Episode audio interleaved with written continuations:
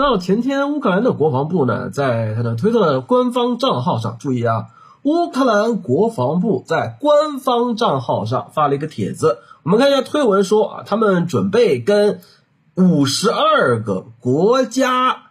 分享他们的胜利。乌克兰国防部称啊，这代表了他们永恒的哥们儿情谊啊，brotherhood。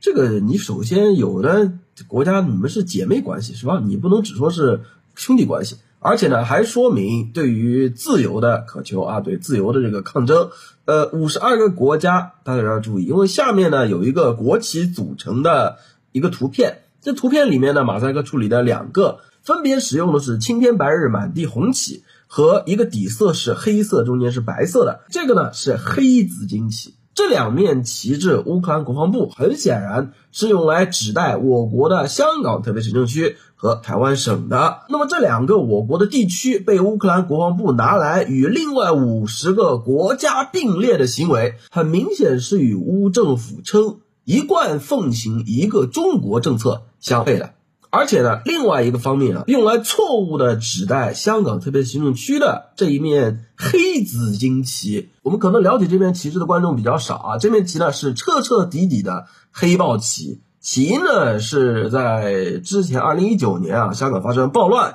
有乱港分子还和境外势力啊进行了一系列扰乱社会的活动中呢，就有人专门设计了修改香港的区旗，比方说原来区旗上的紫荆花有五颗星。和五星红旗的五星呢是辉映的，但是呢就在这个黑紫金旗上呢就把这五颗星给拿掉，又或者呢本来紫荆花的五瓣花瓣呢都是很饱满的，去把其中的两瓣花瓣画成枯萎状。那么不同场合使用不同版本的黑紫金旗。和不同的涉及港独的反动和暴力团体，他们当场的不同诉求是紧密相关的。为什么我会对这个这么了解呢？因为波士顿的爱国留学生上街游行，我们自发反港独、反台独的游行，在大批的中国学生的对面，就是身穿黑衣，而且手里的印刷品、身上的装备，很明显都是统一采买、统一印刷的这些。黑豹分子，他们举的旗帜里面就有各种各样的黑色紫金旗。在我开始做视频之后呢，有一期视频也给大家展示过啊，也是在波士顿马萨诸塞州州政府门口，我和别的爱国华人一起，我们在那个州政府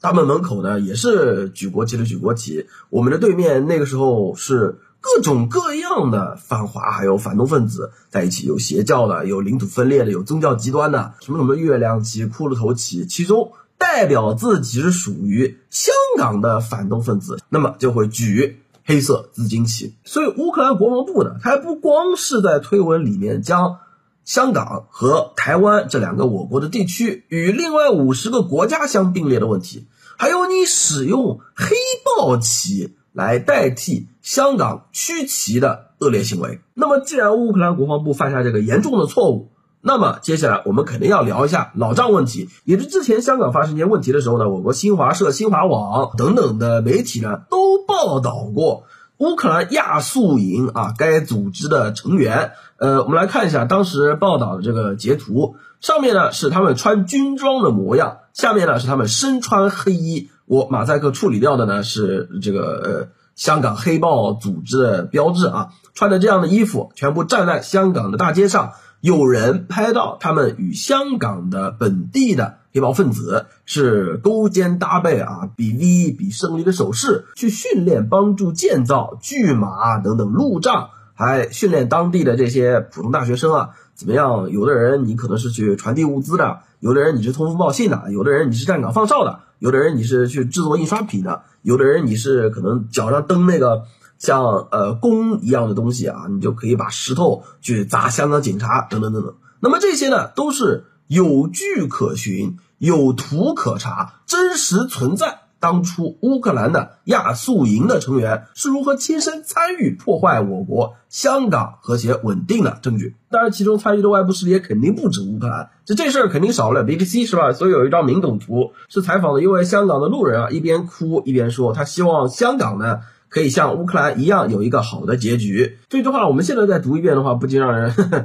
冷笑两声啊！事情本身来龙去脉，其次是个什么棋啊？这件事情为什么重要？到底是个人还是官方？这事儿有没有？大概就是这个情况。后续呢是乌克兰国防部啊，国际媒体报道了该情况啊，就是雅虎新闻，就日本人也惊动了，马上呢他们就不声不响的把推文给删除了。但是呢，目前还没有官方的对这一起非常严重的错误道歉。乌克兰官方是明确称其奉行一个中国政策的。那么乌克兰国防部本次的行为又如何解释呢？欠所有中国人一个交代啊！另外一个方面呢，就是很明显，区别于乌方本次犯下的严重错误，中方在整个俄乌冲突中表现的立场是坚定的，我们的行为是公正的，我们的态度是值得检验的。换言之，人话讲，冲突双方因为发生冲突，跟中国发生外交关系的动荡。所有责任都应该由他们自己来负，中方没有任何责任。乌政府的一些官员，包括其议员，在俄乌冲突中试图以各种方式挑战中国的底线、红线，包括但不限于议员窜访台湾，以及建立所谓的议员合作机制，鼓励甚至引诱台湾地区的青年到乌克兰去参战。等等等等行为，不单是对中乌关系的损害，更是对乌克兰自己誓言的践踏。别说卢甘斯克、顿涅茨克这些，俄乌冲突开始，俄罗斯宣称其已加入国土的地区，就算是之前的克里米亚地区。俄方认为已经属于其领土，中方依然是坚定的支持各国维护其领土主权完整的诉求。在这个混乱的时代、混乱的格局，给整个世界提供了更多的和平、更多的稳定、更多的规律。乌方此次犯下的错误，在自称是在维护自己国家的领土主权完整，同时却实际上官方下场支持他国的领土主权分裂，特别还是暴力领土主权分裂的反动势力。这种虚伪而且双标的行为实在不得民心，令人遗憾而且失望。我们期待乌方将会从本次这个严重的错误中学到一些教训。这个世界上没有任何一个实体可以低估中国人民捍卫国家主权完整、领土统一、民族团结的坚定决心、坚强意志和强大能力。